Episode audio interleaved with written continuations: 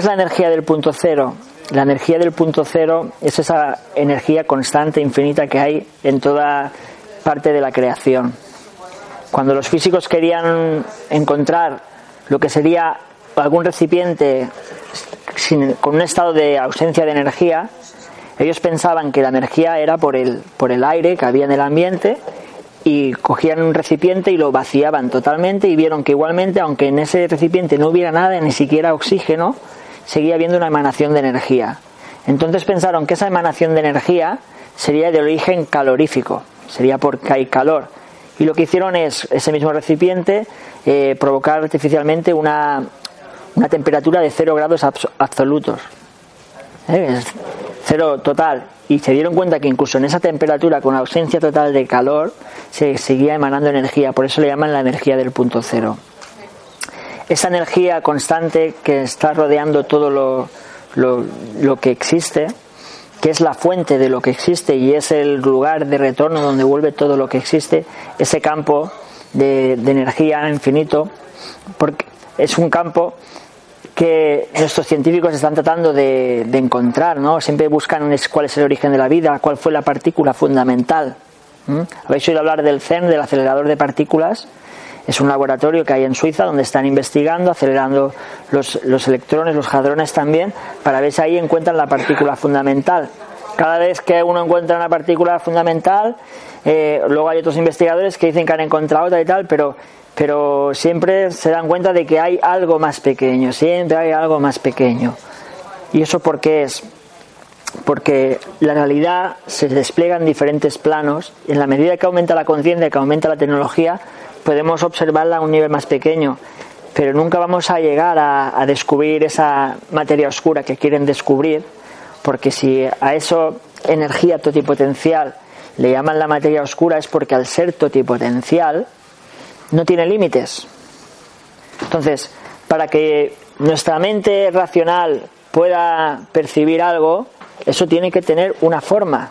Entonces, si esto pongamos que es el todo, y todo es un gran espacio en blanco indiferenciado, yo miro y no veo nada.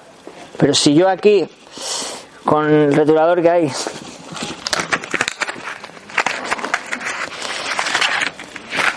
Si yo aquí hago esto,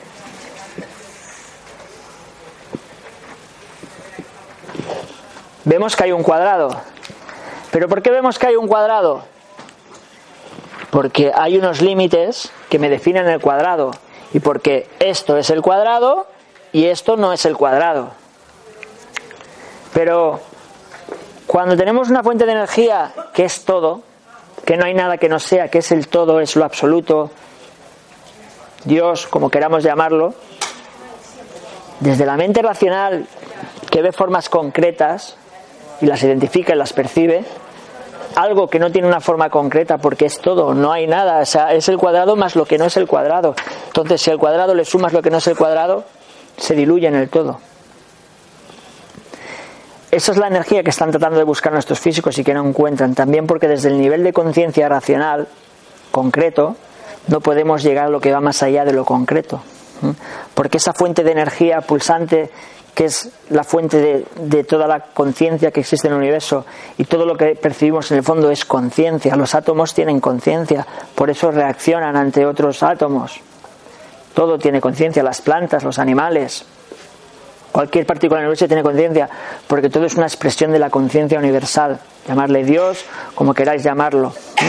Entonces, esa energía del punto cero es la energía que hay en ese lado, en, esa dimensión de la realidad que no vemos, que se plasma en la dimensión de la realidad que vemos. Realmente, al final, como dice el Yoga Sutra del Corazón, que son unas enseñanzas budistas avanzadas, el vacío es forma y la forma es vacío.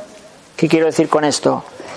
ese campo totipotencial, cuando se expresa en el mundo que percibimos, se expresa con una forma básica, ¿eh? es el círculo, es el principio, ¿no? Es el cero, es el totipotencial.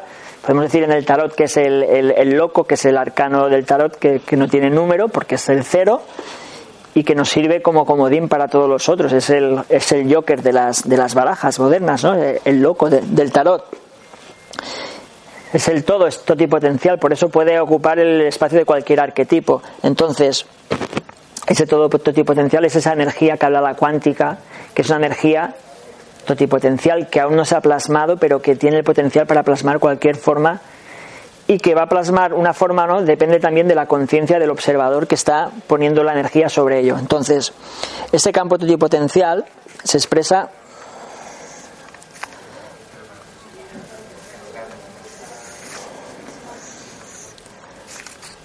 con un movimiento de dentro hacia afuera y un movimiento de fuera hacia adentro. ¿Mm? Todo en el universo tiene un movimiento de pulsar y de comprimirse. Yang, yin. Expansión, contracción.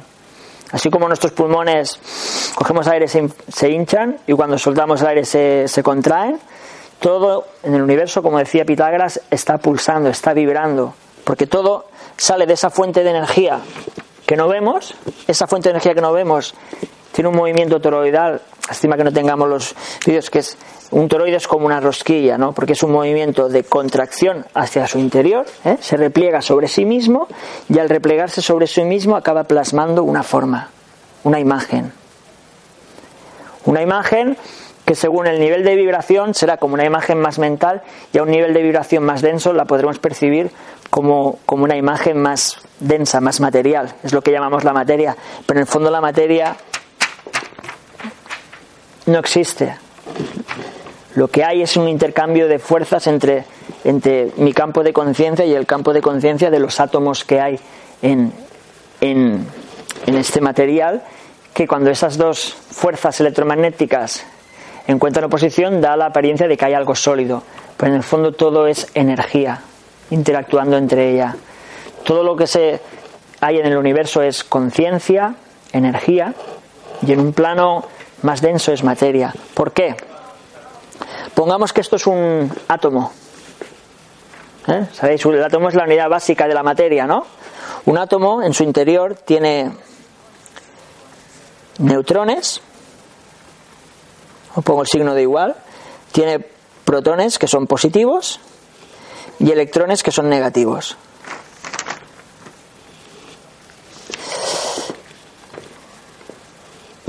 Positivo es el movimiento de dentro hacia afuera, expansivo.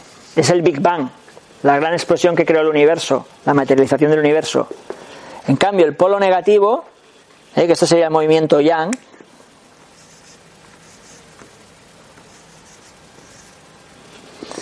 Este sería el movimiento yin, que es el movimiento de fuera hacia adentro, receptivo. Yang emite, yin recibe.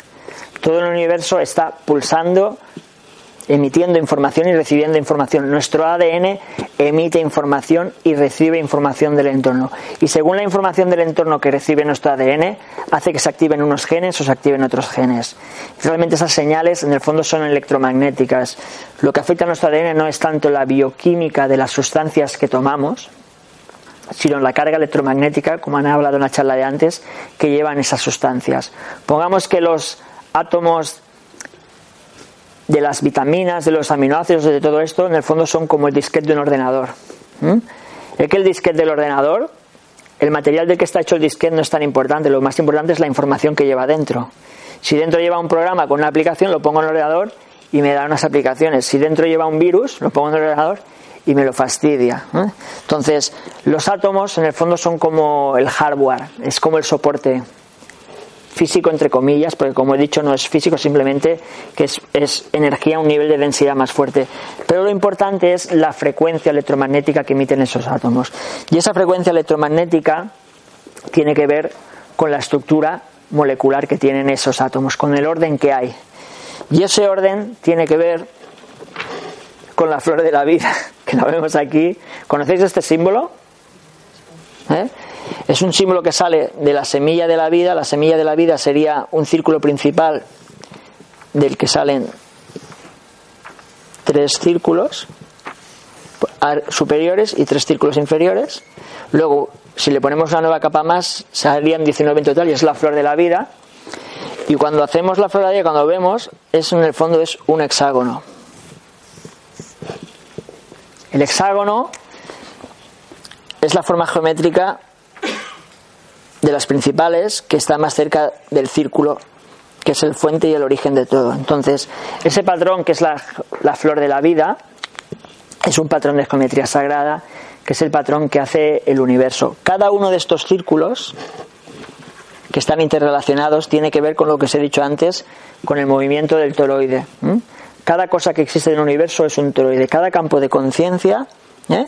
es un círculo, es un espacio, es un lugar en el espacio-tiempo, es un punto de vista del absoluto, ¿eh? en el que cuando el absoluto se ve a sí mismo, se dobla sobre sí mismo, se contrae, se puede observar, al doblarse sobre sí mismo se puede percibir y al contraerse manifiesta una realidad, porque aparece una imagen sobre esa conciencia. Entonces, cada uno de estos círculos es esto, es un toroide, es, una, es un campo que tiene un movimiento de materializar y un movimiento de integrar. Esos campos se interrelacionan entre ellos para crear un campo mayor. ¿eh? Y esa estructura básica de la realidad es la flor de la vida. Y como he dicho, esa flor de la vida, si miramos la geometría al final, es un hexágono. Entonces, ¿por qué os hablo del hexágono? Porque el hexágono, la fuente hexagonal, de cara a la estructura del agua que tomamos y del agua que somos nosotros, es base para nuestra salud. El hexágono es, la, es el patrón geométrico, ¿no? que nos conecta con la flor de la vida, que nos conecta con la plantilla de geometría de la forma a través de la cual la energía que crea todo lo que percibimos se manifiesta. Entonces, como decían ¿no? los geómetras, Dios geometriza la vida, usa unas plantillas para crear todo lo que existe. Y esa plantilla tiene que ver con la flor de la vida. ¿Cuál es el origen de, de esa geometría. ¿Por qué hay esa geometría que se repite? ¿no? ¿Por qué dicen que la realidad es un fractal? Frac de proporción y al de totalidad. Es decir, que, el, holograma este en el que vivimos es una estructura que se va repitiendo en diferentes escalas. Y el origen de esa estructura, como he dicho, es cuando lo absoluto, cuando lo indiferenciado, cuando esta conciencia entra en el juego de tomar conciencia de sus infinitas posibilidades de ser, entonces decide observarse a sí misma y se repliega sobre sí misma para observarse, para ser consciente de sí misma. Y entonces se crea un observador y un observado. Pongamos que en el principio tenemos el cero, que es antes de que haya ningún movimiento de, autoobservación, de autoconciencia de sí mismo, y a la que se replega sobre sí mismo tenemos un uno y otro uno. ¿Eh? Se crean dos polos, el observador y el observado. Pero como dice todo eso en el fondo es el mismo principio, viéndose a sí mismo, el observador observa al observado y el observado está observando al observador. Entonces, ¿qué pasa? Este observador observa una imagen y la lleva para acá. Como cuando tú te pones entre dos espejos. Si nos ponemos entre dos espejos, ¿qué pasa con la imagen? Aparte de que se rompen. Se crea un fractal. ¿No lo habéis visto nunca cuando estáis entre dos espejos? Que la imagen se diluye hasta el infinito. ¿Por qué es? Porque con que uno se refleja en el otro, entonces esta imagen se refleja aquí y este, entonces es este, más la imagen que se ha hecho de este. Ya tenemos el 2. ¿Vale? Pero luego estos dos se autorreflejan aquí. Este de esos dos. Tenemos el 3. Pero luego estos tres se reflejan aquí. Más los dos es el 5.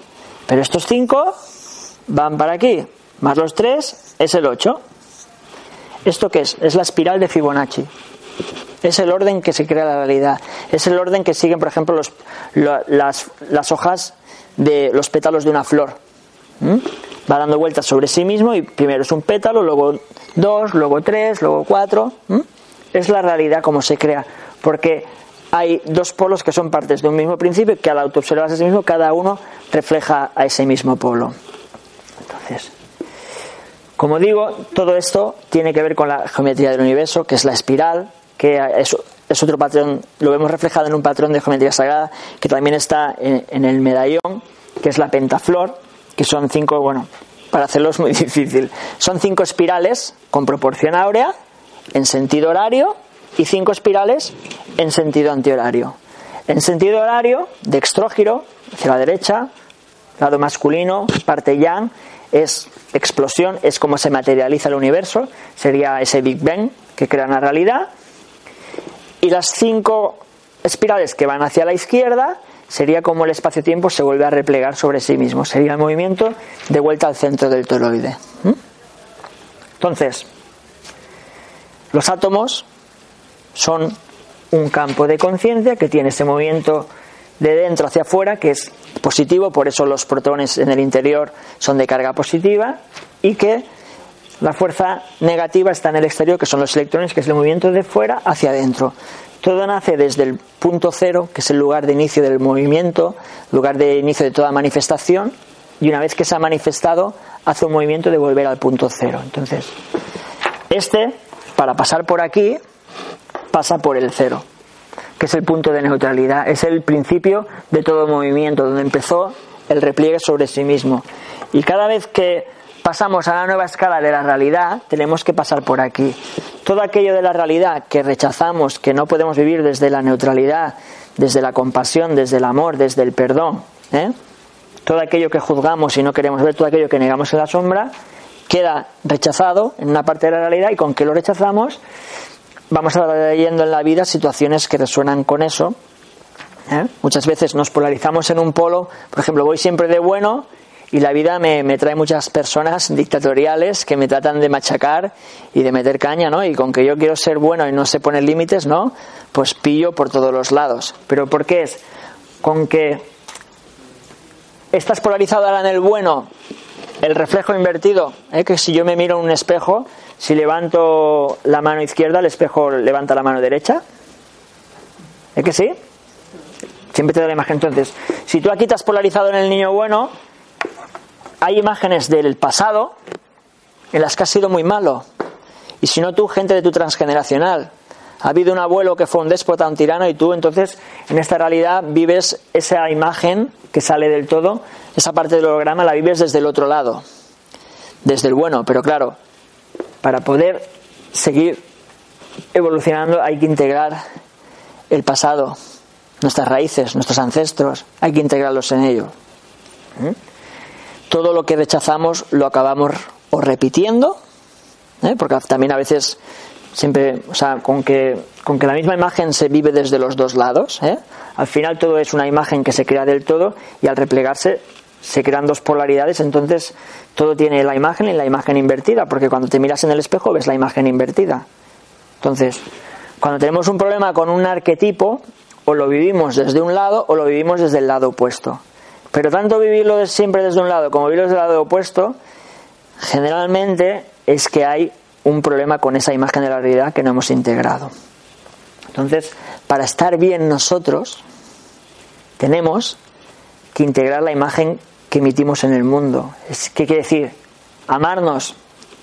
Porque cuando yo no me amo, cuando yo me rechazo, cuando yo me enjuicio, eh, proyecto una imagen sobre el mundo la que no me es acuerdo con la que yo creo que, que es lo ideal para ser en el mundo y entonces estoy en conflicto conmigo mismo o estoy en conflicto con mis ancestros y quiero ser, como lo que dicen en biodescodificación, quiero quiero hacer una restitución, ¿no? O sea, quiero hacer lo contrario de lo que fue mi abuelo. Pues si mi abuelo fue muy déspota, pues yo voy a ser muy bueno y, nunca voy a decirle que no a nadie y todo esto. Pero al final es un problema con eso y te impide estar en el punto cero.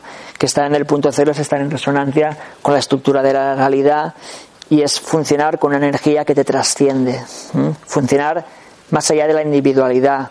Cuando estamos enfocados en lo individual, cuando estamos desconectados de la fuente, nuestros recursos son limitados. Y nos cansamos, nos agotamos y si seguimos durante mucho tiempo desconectados de la fuente, nos morimos cuando yo estoy conectado con la fuente, es decir, cuando tengo autoestima, cuando me quiero, cuando me reconozco, cuando me apoyo a mí mismo, mi cuerpo está en un perfecto estado de salud y mi energía fluye mejor porque estoy más en contacto con la fuente. Entonces, Lo que ahora yo os digo a nivel individual, también, con que todo es un holograma, pasa a pequeña escala. ¿Dónde pasa? En nuestras células, por ejemplo. Una célula sana es una célula, todas las células, como dice el biofísico Fritz Albert Pop, emiten luz y recaptan luz. ¿Mm? En el fondo la comunicación, como os he dicho antes, no va tanto por señales bioquímicas, sino va, más por señales electromagnéticas. El ADN es una antena que emite y recibe información. Y nuestras células se comunican, son toroides también que están pulsando, están emitiendo energía y recibiendo energía. ¿eh? Están hablando y recibiendo información.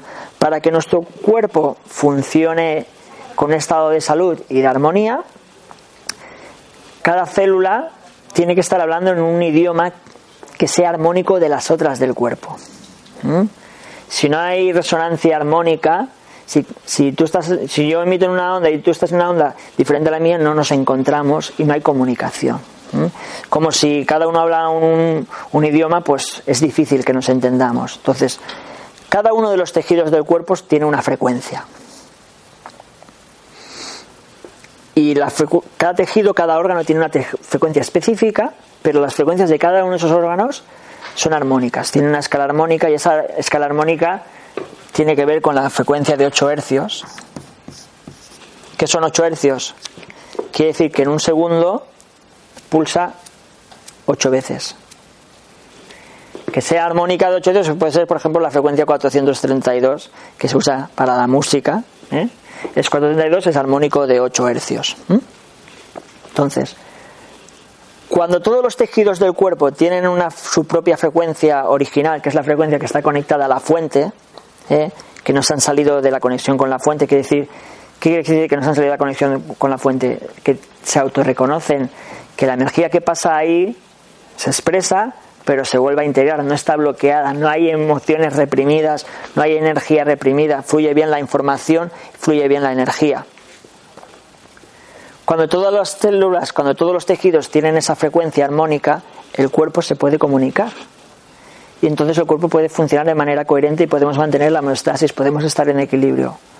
Cuando un órgano del cuerpo se sale de su frecuencia original, porque la energía que fluye por ese órgano, porque la emoción asociada, como puede ser en el hígado la rabia, no se expresa, tengo un problema yo con la rabia, pues mi, la energía del meridiano que, alimenta el hígado, pues no va a fluir bien, hace entonces, al no tener buena energía, también cambia su ritmo. Es como el coche, si no le pones buena gasolina, pues no, el motor no va igual. Al cambiar su frecuencia, eh, empieza a hablar un lenguaje diferente a al resto de las partes del cuerpo y llega un momento que si la frecuencia se ha alterado mucho, el, como el computador principal no se entera de lo que está pasando ahí y eso empieza a ir a su rollo porque está desconectado del todo y eso es un cáncer. Son un montón de células que empiezan a crecer sin tener en cuenta el entorno en el que viven, porque ellas están hablando ya un lenguaje diferente, se han separado totalmente. Es más, las células sanas, como he dicho antes, emiten luz y recaptan luz. Pero se ha descubierto en laboratorios que la célula cancerígena emite luz y no recapta luz. ¿Qué quiere decir eso? Que no tiene autoconciencia, que no es consciente de la imagen que da en el mundo. Es más, en la mayoría de los cánceres hay un problema también, no solo a nivel de las células de que no se autorreconocen, sino de que la persona no se autorreconoce, ¿no? Como descubrió el doctor Hammer, padre de la nueva medicina y, gran parte en lo que se basa en la biodescodificación para diagnosticar las enfermedades. Eh, el cáncer y la mayoría de enfermedades pasan cuando la persona ha tenido un conflicto biológico que, las ha, que la ha pillado de imprevisto que lo ha vivido con mucha intensidad y se lo ha tragado. ¿Qué quiere decir que se lo ha tragado? Que no lo ha compartido. Si yo no comparto algo, ¿por qué puede ser? Pues porque pienso que eso que estoy viviendo no es adecuado, que no es correcto, ¿no? Que los demás no me van a aceptar si yo expreso que estoy viviendo esta situación. Entonces, ¿qué quiere decir? Que no me autorreconozco. ¿Y qué es lo que se encarga? del autorreconocimiento, el sistema inmune. El sistema inmune es el que reconoce cuando entra un parásito, cuando entra un virus, cuando tiene que atacar a algo, cuando tiene que defender el cuerpo y cuando tiene que ayudar al cuerpo en sus propios mecanismos. Es más, dentro del sistema inmune tenemos los glóbulos blancos, los glóbulos blancos, los neutrófilos también, que se encargan de que se encuentran células tumorales, de enviar ahí los macrófagos y se comen las células tumorales. O sea, hay muchas sustancias que en, un laboratorio puedes ponerlas en contacto con las células y puede crear un crecimiento tumoral. Pero una cosa es una célula en una probeta, en un laboratorio, y otra cosa es una célula en un organismo, con un campo de conciencia, con unas emociones, con una manera de ver el mundo. Cuando esa célula la pones en un cuerpo con un sistema inmune, el sistema inmune, aunque algún producto que tomemos te produzca cierto desorden, si tú estás bien contigo mismo, si tu autorreconocimiento está bien, tu sistema inmune funciona bien y cuando detectan esas células envían a los macrófagos y se lo comen y eso no se convierte en ningún tumor. Pero cuando las células del cuerpo no funcionan bien, cuando yo no me autorreconozco, mi sistema inmune está más bajo, a lo mejor empieza a haber un crecimiento tumoral y con que no le llega la información al cuerpo porque ese órgano está en una frecuencia que, se sale del ancho de banda de la escala armónica de la resonancia Schumann, 8 hercios, ¿eh? 8 hercios la resonancia Schumann, que es la frecuencia del campo magnético de la Tierra. ¿eh? Cuando la descubrieron, estaba, no bien miren los 8, 7,83 hercios. Hoy en día hay gente que dice teorías de que se está yendo hacia los 13 hercios. Que eso es lo que está haciendo que esté bajando el magnetismo de la Tierra también y la inversión de los, de los polos está afectando en que cambie la resonancia Schumann. Si os fijáis en la escala Fibonacci, ¿eh? que hemos visto antes, ¿eh?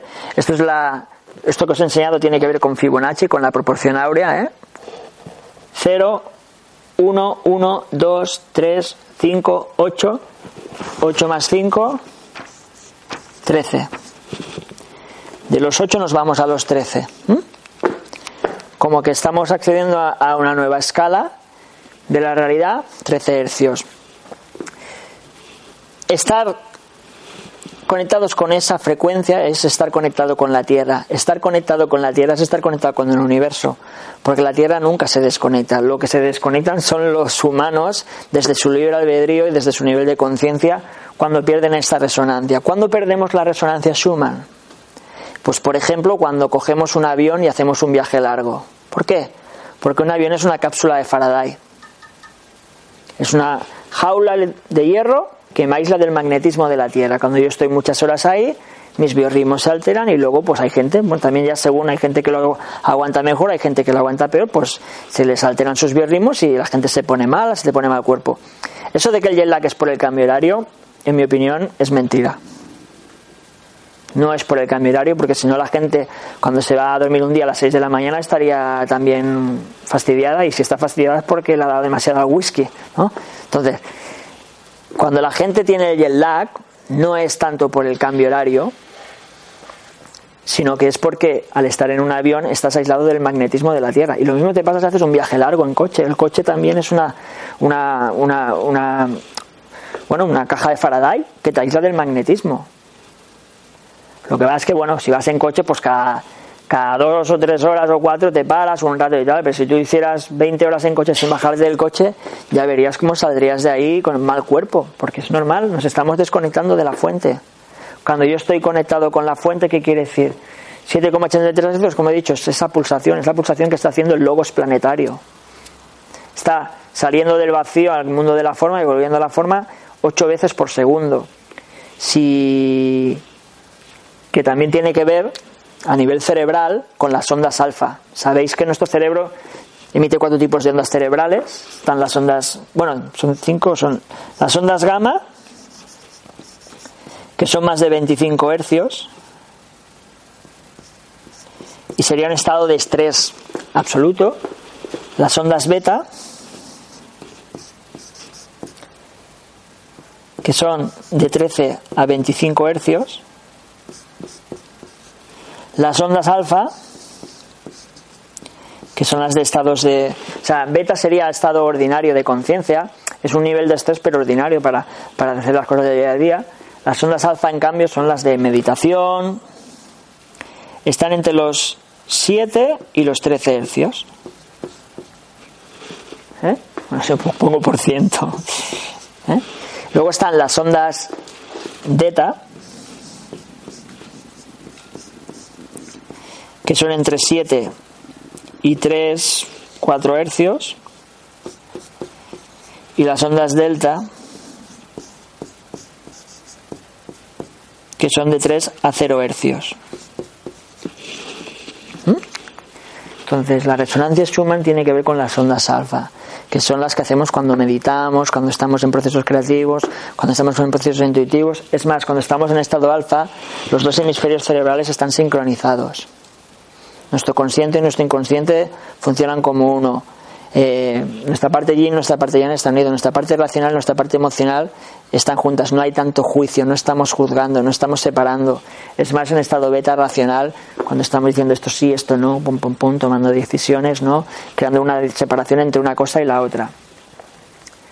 Cuando estamos en estado alfa, ¿eh? más se ha descubierto, por ejemplo, que cuando se han hecho estudios en Estados Unidos, en universidades, ya han visto que cuando un sanador, sea del tipo de sanación, sea sanación crística, reiki, cuando hace imposición mano, los sanadores que tienen buenos resultados con la sanación, se ha detectado que, de las palmas de las manos sale un campo magnético en una cámara esquite, es una habitación que tiene sensores para los campos magnéticos de baja intensidad, pues se ha detectado que de las manos del sanador sale un campo magnético de baja intensidad a 7,83 hercios y que la persona que recibe la sanación, cuando le han hecho la sanación, si le haces un electroencefalograma para ver las ondas cerebrales, y, también en el sanador han visto que hay un predominio de ondas cerebrales alfa al rango de los 8 hercios. ¿Qué quiere decir con esto? Pues que sí, que la salud es recuperar la armonía con la naturaleza. Pero recuperar la armonía con la naturaleza es recuperar la resonancia armónica con la resonancia Schumann, que es la frecuencia del campo magnético de la Tierra. Y si ahora se está yendo hacia los 13 hercios, pues también sería estar más en esa frecuencia, porque hay que estar resonando con el estado evolutivo hacia donde está yendo el planeta, no salirse, no ir tú a tu bola y el planeta que vaya a la suya, porque el planeta es el que nos alimenta, es el que nos da los alimentos con el prana, que como he dicho antes, lo más importante de las moléculas es la energía que llevan esas moléculas, el prana que lleva esas moléculas. Y es muy importante qué somos nosotros. A nivel físico, ¿qué es lo que más somos? Agua. Somos un 70% de agua. Aunque cuando nacemos dicen que somos, los niños dicen que son como un 90%, la gente más o menos adulta un 70% y a medida que envejecemos bajamos casi al 50%. O sea, en el fondo el envejecimiento es deshidratación. Pero la agua que tendría que ser el alimento más importante de todos los que tomamos, porque si somos agua, ¿qué va a ser más importante, no? Que el agua, que también son las emociones de las que te alimentas, ¿no? Pues el agua que vemos hoy en día es de pésima calidad, por lo general. Ya la gente que toma agua del grifo, pues imagínate, por la que toma agua embotellada, que el agua cuando la estancas, la vida necesita movimiento. El agua estancada, como los pantanos y todo eso, pierde su energía. En cambio, el agua del río que se acaba de descongelar de la nieve, cuando baja por el río, es un agua que tiene una estructura hexagonal. ¿Qué quiere decir? Que está en resonancia con el orden que crea la creación. Como he dicho antes, aquí están los cinco sólidos platónicos, que son los cinco elementos de la medicina china, cinco, que tienen que ver con las cinco propiedades del olón, que es, la, que es el toroide, que es el elemento básico que hay en el mundo de la percepción. Esas cinco propiedades serían la tierra, que es autoidentidad, ¿no? que es lo más concreto, lo más vasto, es la imagen que doy, cada olón emite una imagen. El agua tendría que ver con la autoadaptación, es decir, cada uno de estos olones se interrelaciona con otros olones, ¿no? con otros campos de conciencia, cada campo de conciencia se interrelaciona con otros campos de conciencia. El tercero sería el fuego, que es la autotransformación. Al relacionarme con otros, ¿no? Creamos un nuevo campo de conciencia, que eso es una transformación, ¿eh? es acceder a una nueva escala de la realidad, a un nuevo nivel de conciencia más integral, más evolucionado. El cuarto sería el aire, que es la comunicación, ¿eh? entre ellos se comunican, y el quinto sería el éter, que es la síntesis. O sea, al juntarse ciertos elementos para crear una función conjunta, eh, eh, la manera de actuar se, sintetiza, ¿no? porque se busca como el mínimo común denominador y lo que hace es resolver problemas que habían en el antiguo nivel de conciencia donde estaban todos separados. Pero también cada nuevo nivel de conciencia te simplifica los problemas del nivel anterior, pero te crea nuevos niveles de, de crea nuevos problemas mucho más complejos, ¿no? Porque claro, al, tenernos que poner más de acuerdo, pues también se crean más problemas. ¿Qué quiere decir con esto? Que si todos los humanos nos juntáramos se podrían solucionar muchos problemas, pero también de funcionar todos como un todo se crearían nuevos problemas más complejos a la hora de abordarlos. Entonces, hablando ahora sobre lo que, es, lo que quiero hablar, que es sobre la tecnología de NERAM, que es el, es el medallón este, que lleva la flor de la vida por un lado, la pentaflor por otro, la tarjeta esta, que lleva la flor de la vida por un lado también la pentaflor, y la varita, que lleva el mismo material con el que está hecho esto dentro y un pequeño imán. Lo que hacen estos materiales es emitir energía escalar.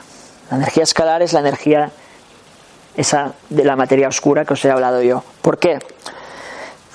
Como he dicho antes, si yo digo que algo vibra a 8 hercios, desde el electromagnetismo convencional, cuando hablamos de las ondas hercianas, una onda herciana, si digo que algo vibra a 8 hercios, quiere decir que en un segundo hace 1, 2, 3, 4, 5, 6, 7, y 8.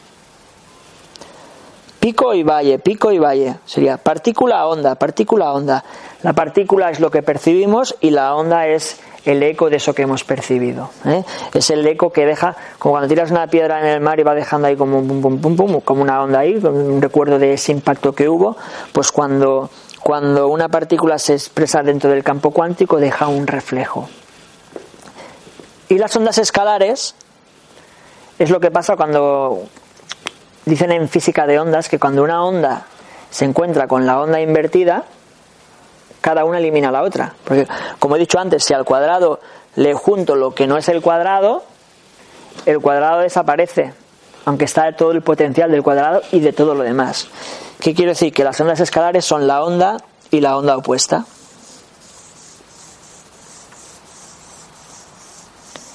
¿Qué quiere decir eso? Que son partícula y onda al mismo tiempo. ¿Qué quiere decir?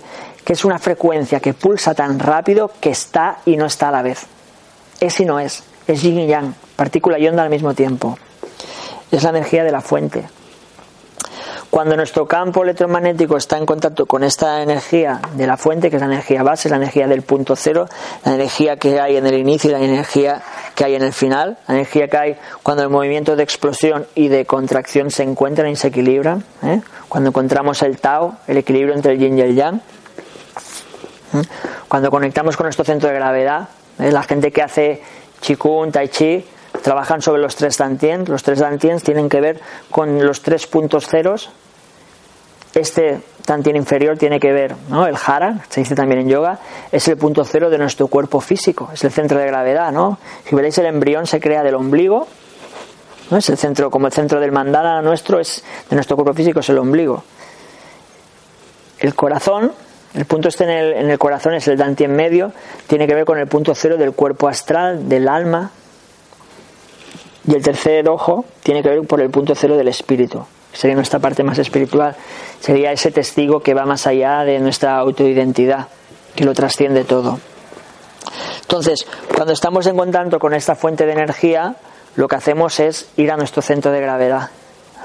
Como la energía de nuestros tres campos, todo lo que existe es un toroide, cada chakra es un toroide, cada célula es un toroide, cada átomo en cada célula es un toroide, pero nosotros a nivel global somos tres, como he dicho, cuerpo, alma y espíritu. Lo que hace es poner tu energía en el centro de cada uno de esos, te lleva a tu centro, te alinea, te armoniza y al estar en tu centro estás conectado con el centro de la Tierra y estás conectado con el centro del universo. Cuando la gente hace tai chi o qigong, ¿qué es lo que hacen ellos? Cuando hacen, por ejemplo, lo del árbol, lo que hacen es bajar la energía a su centro de gravedad. Al estar en su centro de gravedad, conectan con el centro de la Tierra. Y al estar con el centro de la Tierra estás conectando con el centro de todo. Por eso hacen ese ejercicio y cuando acaban tienen más energía. ¿Por qué tienen más energía? Porque al haber entrado en resonancia con la fuente, que es una fuente infinita de energía, en vez de gastar energía, bueno, están gastando y recibiendo energía, están yin y yang, están gastando y recibiendo al mismo tiempo.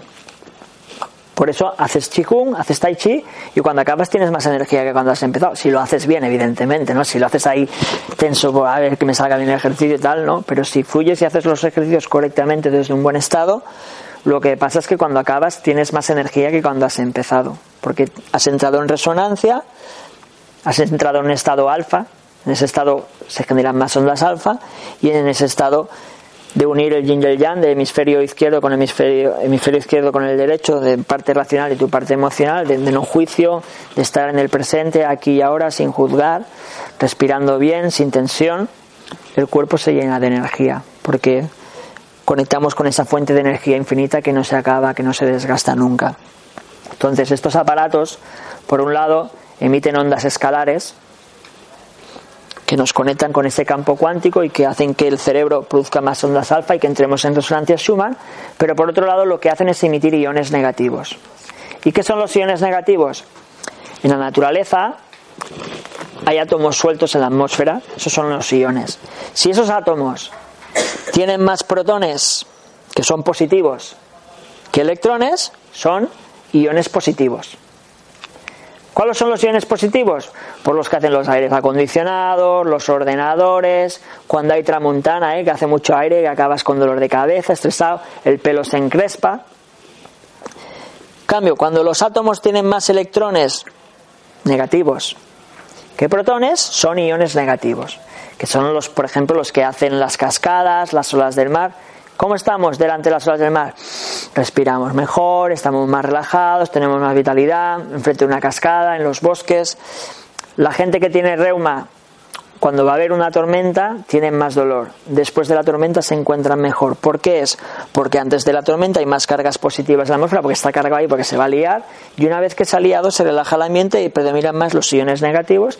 Y también, claro, mientras que los positivos producen estrés, nos oxidan, nos agotan, eh, nos acidifican el pH,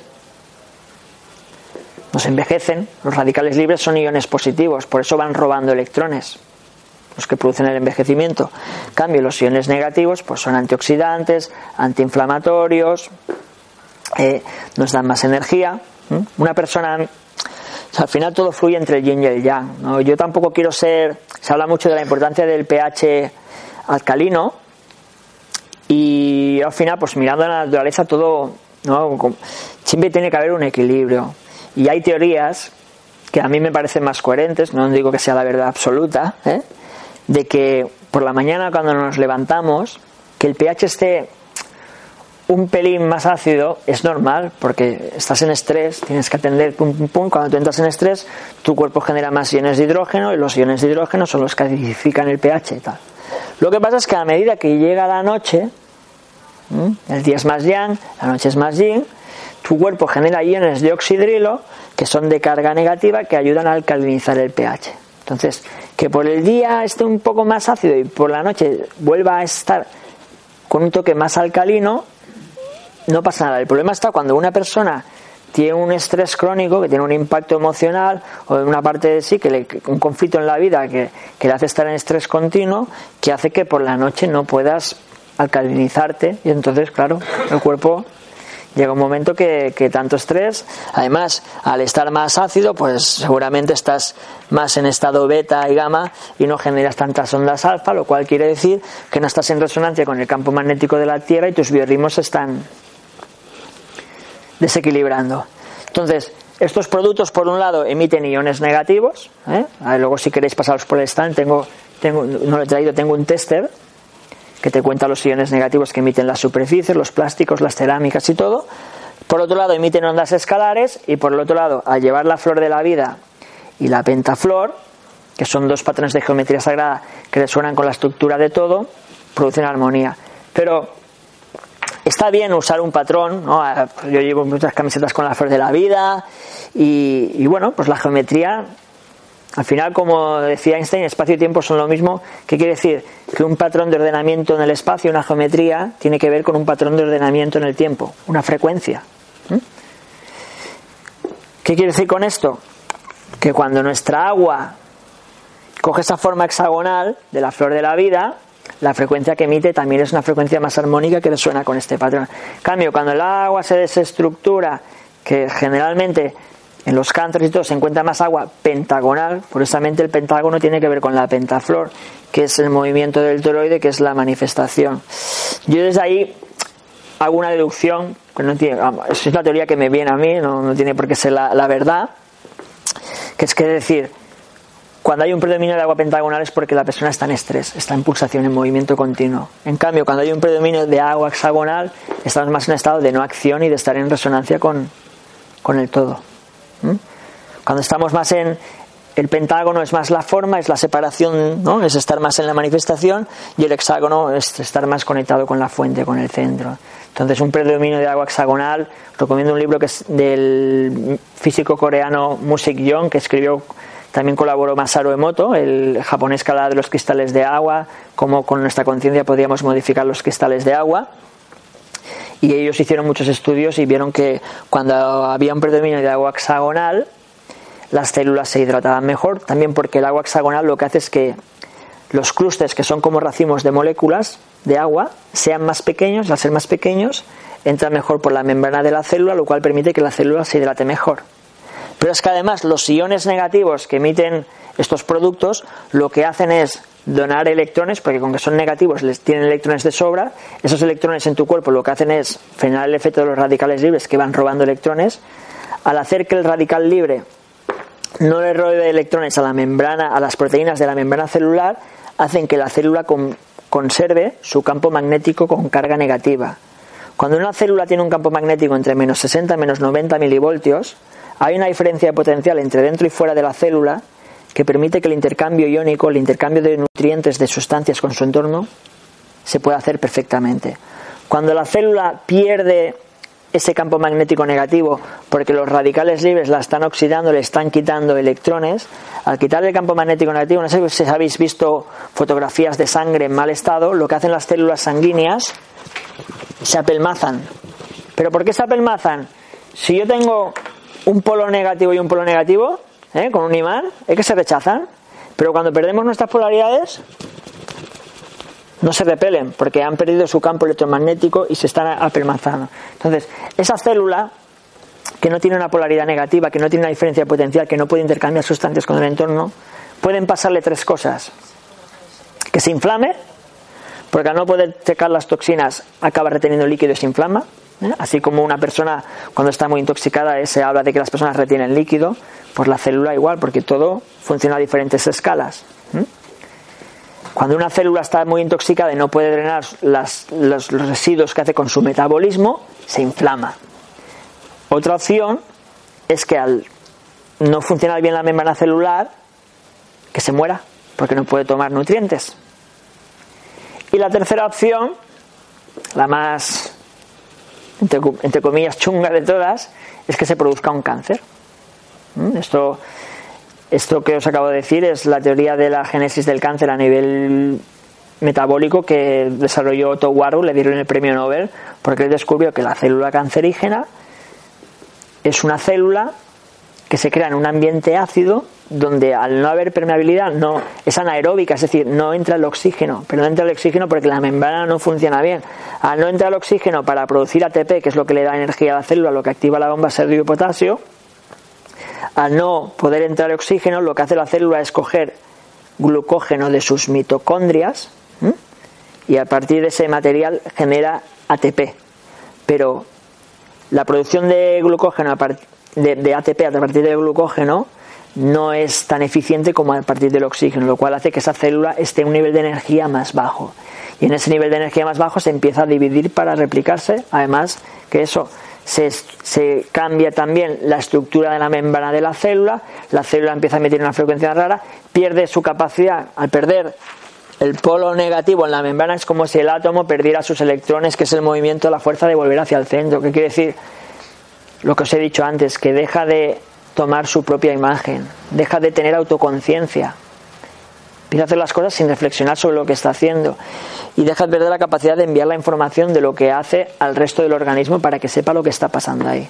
Entonces eso empieza a crecer de manera descontrolada y puede llevar al final pues a, a la muerte del organismo total, porque al no ser consciente de lo que está pasando ahí, pues eso va creciendo, va creciendo, va creciendo. Realmente si la gente muriera de cáncer, porque la mayoría de la gente más que de cáncer muere por todos los tratamientos que le hacen. Si una persona muriera de cáncer, moriría combustionada, o sea, como el cáncer cuando crece absorbe mucha energía y lo que hace es que la gente se vaya quedando pues súper delgada, tal.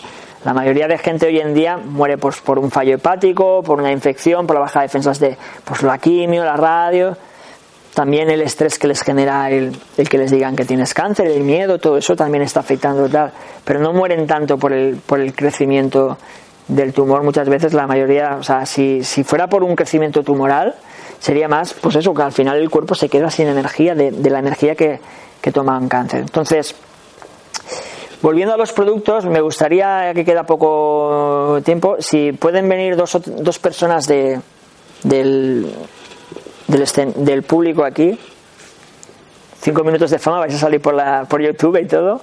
Venga, dos valientes o dos inconscientes. Venga, dos personas, no. De momento no se me ha muerto nadie, ¿eh? en, en, en directo no. Vale. Es un poco una manera de hacer un poco una demostración de lo, de lo que os he dicho, de, de cómo estos dispositivos al conectarse con tu centro de gravedad, como cuando la gente hace Tai Chi, no sé si habéis visto a veces los, los maestros de Qigong que se ponen así y que los quieren mover y están como pegados en el suelo, ¿no? Vamos a hacer una demostración con ella. Mira, sube el brazo, sube la rodilla, brazo fuerte que no te lo pueda bajar, sube, sube la rodilla, caes, ¿no? Sí. Ahora cógelo, sube el brazo, sube la rodilla, clavada. ¿Eh? No te caes, No, no. ¿eh? Mira así también, ponte así, mirando para allá, así con los dedos cruzados. Mira. Caes, ¿eh? Mira. Caes. Mira, te lo pongo aquí. Al estar más en su centro de gravedad, se queda clavada.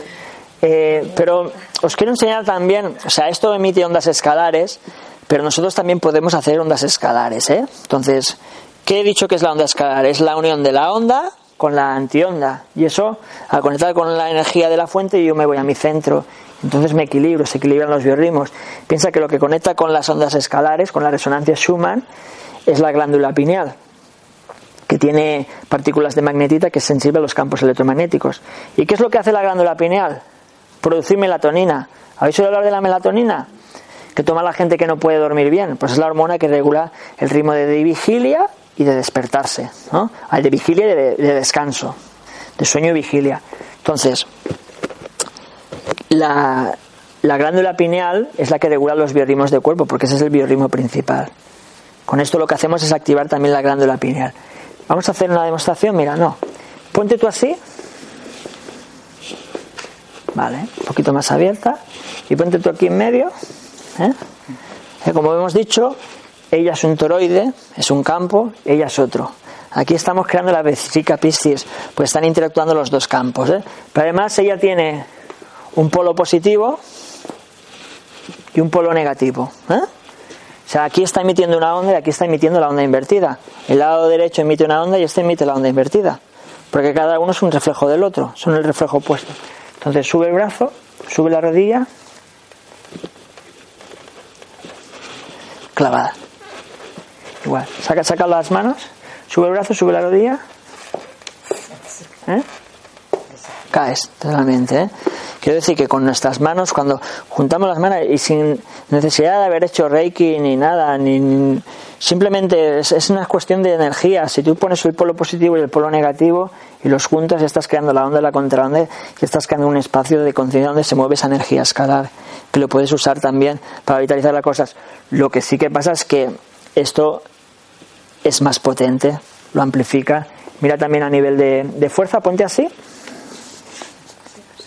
Sí, sí, sin cruzar los dedos. Vale, ponte para allá y haz tu fuerza para separarle las manos. Mira, coges así para separarle y tú haces resistencia para que ya no pueda. ¿Puedes? Voy a tener que llamar a alguien fuerte. ¿Te has dejado o ha podido? Ah, este no, bueno. Está muy fuerte. esta. No me dejo, ¿eh? Venga, tú ponte de color verde si hace falta para. Bueno, cuesta. Ahora, ahora a ver lo que pasa. Vuélvete a poner.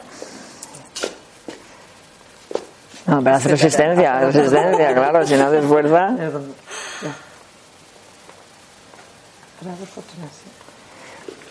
Sí, però jo penso que és perquè t'ha agafat d'una altra manera.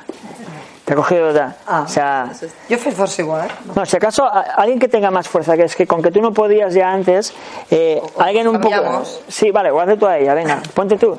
Ponte tú. Sí. Vale, sí, a ver si puedes tú, ¿eh? Es que... Vale, vale, vale, però tampoc no tiris de cop perquè l'agafes despist... no, que la coges despistada. Tira, ¿eh? Ya. Vale, has podido. Y ahora ponte tú toda la fuerza que puedas, ¿eh? Venga, ¿eh? Y no tires de golpe, que la pillas despistada. Toda la fuerza que puedas. ¿Qué? Ahora no puedes, ¿eh? Me sube la energía. Vale. Ok. O sea, por un lado... Vale, luego, mira, una cosita más es... Eh, ¿Tienes un objeto personal aquí? ¿Algo, el móvil o algo? ¿El reloj? Mira, Mira, ponemos el reloj aquí.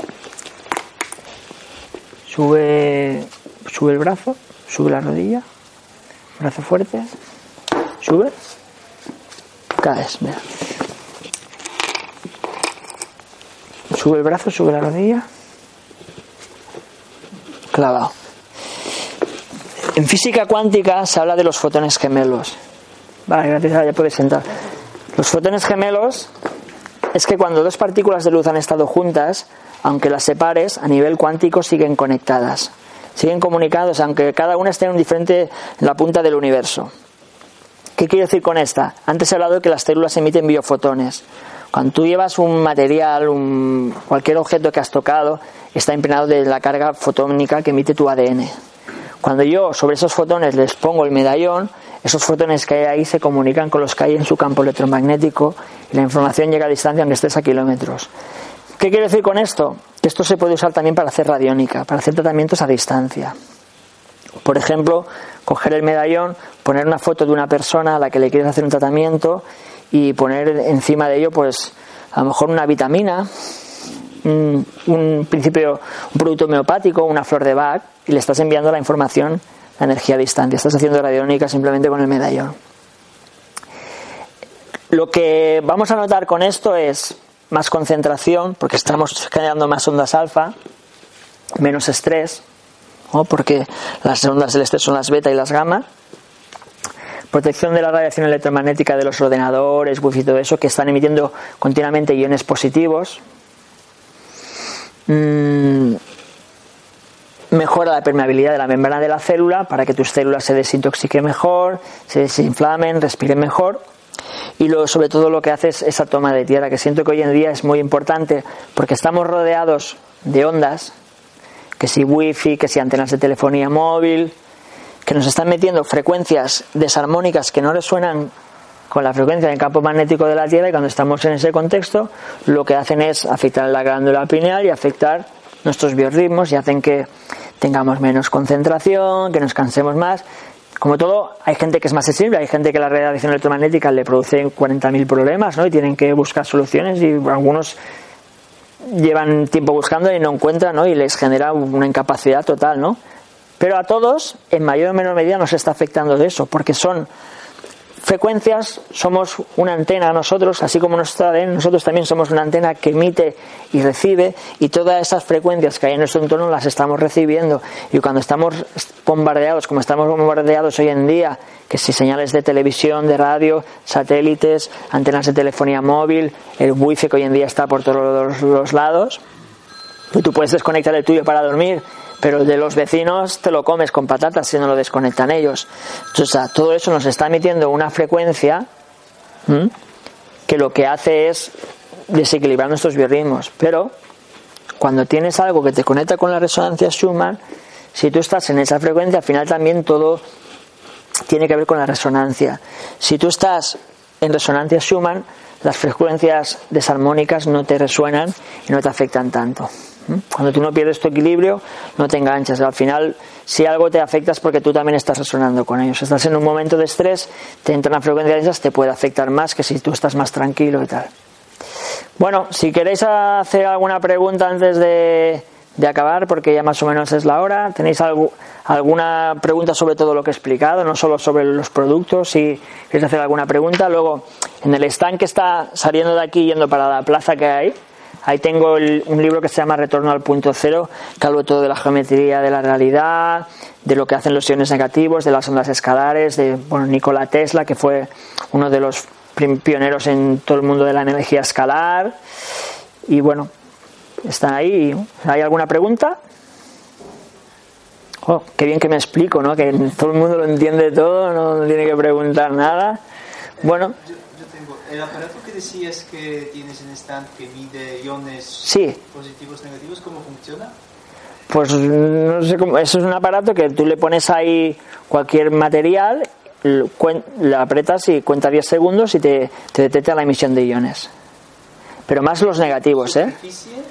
Este sí, sobre superficies cerámicas, no, para el aire no sirve, por ejemplo, para hay aparatos que es para mirar la carga iónica en el aire. Esto es más para, para mirar en cerámicas, en plásticos y en todo. Hmm.